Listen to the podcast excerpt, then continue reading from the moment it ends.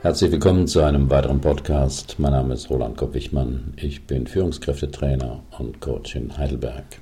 Das Thema heute Ausmisten und Wegwerfen als Persönlichkeitsentwicklung, wie Sie mit Magic Cleaning für immer ein aufgeräumtes Büro und Zuhause schaffen.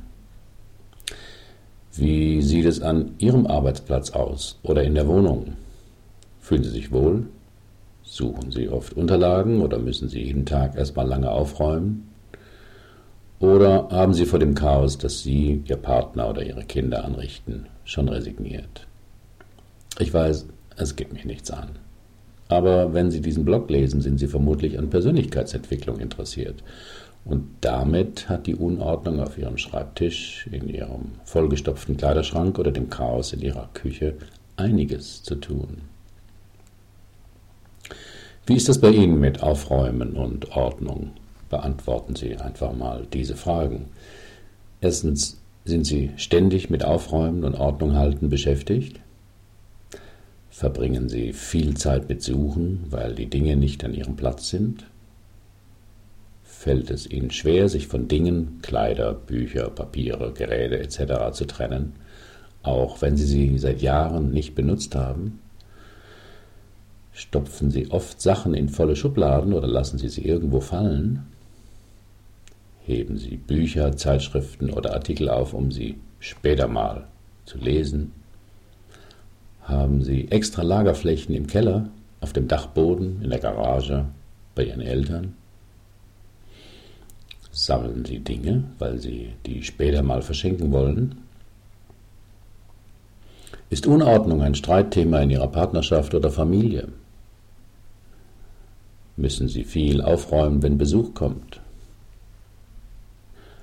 Bekommen Sie Mahnungen, weil Sie die entsprechenden Papiere oft nicht finden? Sind Ihnen diese Fragen gerade peinlich?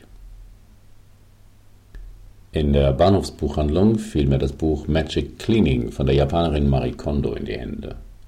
Ich habe ja im Blog schon öfters über die positiven Wirkungen des Ordnunghaltens geschrieben. Auch in meinem E-Mail-Kurs Anpacken statt Aufschieben geht es in einer Lektion um das Aufräumen des Arbeitsplatzes. Manche Ratgeber zum Aufräumen empfehlen ja etwas wegzuwerfen, wenn man es etwa ein Jahr lang nicht benutzt oder getragen hat. Doch in dem Buch von Marie Kondo geht es um einen radikalen, ganz anderen Ansatz beim Aufräumen. Sie empfiehlt, was Sie glücklich macht, behalten Sie. Was keine Erfüllung bringt, werfen Sie weg. Dazu sollen Sie jeden einzelnen Gegenstand in die Hand nehmen und achtsam auf die Reaktion des Körpers und der Seele achten. Dabei merken Sie wahrscheinlich, dass Sie auf die verschiedenen Gegenstände unterschiedlich reagieren. Und wie macht man das konkret? Die Autorin empfiehlt nicht nach Zimmern aufzuräumen, sondern nach Kategorien. Also wenn man seinen Kleiderschrank ausmisten will, nach Unterkategorien wie Kleider, Hosen, Oberteile, Strümpfe und Wäsche vorzugehen. Und dann alles einer Kategorie auf einen großen Haufen werfen. Dadurch wird einem bewusst, was man alles besitzt. Und dann nehmen Sie jede Sache in die Hand und prüfen Sie achtsam, ob Sie ihn behalten möchten, den Gegenstand, und wofür. Dazu ist es wichtig herauszufinden, welchen Zustand Sie mit dem Aufräumen erreichen wollen. Eine klare Atmosphäre in Ihrer Wohnung, mehr Zeit für das Wesentliche, mehr Übersicht und Klarheit in Ihrem Leben, Entspannung und Ruhe. Auf diese Weise finden Sie heraus, wo Ihre Prioritäten liegen, was Ihnen wirklich wichtig ist und wovon Sie sich befreien wollen. Das bringt sie zu Fragen wie Warum besitze ich diesen Gegenstand? Welchen Sinn hatte es, ihn in meine Wohnung zu holen? Wofür steht er? Welche Rolle spielt er in meinem Leben? Marie Kondo hat zudem jede Menge unüblicher Tipps. Zum Beispiel nie dem Partner oder der Familie zeigen, was sie wegwerfen wollen weil dann vieles vermutlich wieder an anderer Stelle aufbewahrt wird. Kleidung nicht auf Bügel, sondern zusammengelegt aufzubewahren. weil Sie sie dazu in die Hand nehmen müssen und besser spüren. Im Schrank die schweren, langen, dunklen Sachen nach links ordnen. Weil das, da kommen jetzt die leichteren, hellen Sachen nach rechts, eine nach rechts oben weisende Linie ergibt, die gute Stimmung macht. Socken nicht auf links drehen und zusammenknüllen, sondern aufrecht in Schubladen oder Kartons stellen. Alles wegwerfen, was seinen Zweck erfüllt hat. Seminarunterlagen, Kreditkartenabrechnungen, Stromrechnungen, Gehaltsnachweise, Bedienungsanleitungen, ungeliebte Geschenke, Umverpackungen, Kosmetikbröbchen, Werbegeschenke, Bastelgeschenke der Kinder und so weiter. Darf man auch Bücher wegwerfen? Selbstverständlich. Ich habe ja vor Jahren mal auf meinem Blog einen langen Artikel darüber geschrieben. Auf das häufigste Argument, vielleicht möchte ich das später nochmal lesen, fragt die Profi-Aufräumerin. Nennen Sie mir bitte zehn Lieblingsbücher, die Sie bereits mehrfach gelesen haben.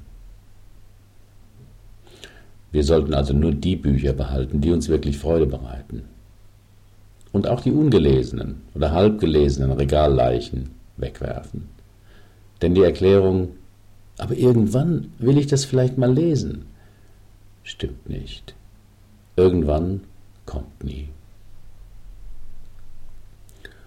Und wie hält man jetzt Ordnung? Das Ausmisten und Wegwerfen ist der erste Schritt. Damit Sie nicht nach kurzer Zeit wieder bei derselben Ordnung landen, gibt es nur einen Weg. Jede Sache braucht ihren festen Platz. Und nach Gebrauch legen Sie es auch genau an diesen Platz zurück. Klingt logisch. Die Dinge brauchen also ihren festen Platz und dürfen nicht auf verschiedene Orte verteilt werden. Heißt konkret, wenn Sie nach Hause kommen, hängen Sie den Schlüssel ans Schlüsselbrett und legen Sie ihn nicht auf den Küchentisch. Ihr Sakko oder Ihr Oberteil werfen Sie nicht aufs Sofa, sondern hängen es auf einen Bügel im Schlafzimmer. Ihr Handy stellen Sie in die Ladestation im Wohnzimmer, anstatt es in der Tasche zu lassen. Und hier wird es richtig interessant. Marie Kondo schreibt, Zitat, Aufräumen ist der kürzeste Weg zur Selbsterkenntnis. Ihr Besitz, also alles, was sie umgibt, erzählt ihnen die Geschichte ihrer Entscheidungen.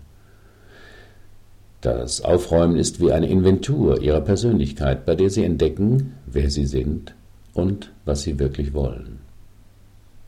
Zitat Ende. Aufräumen fokussiert.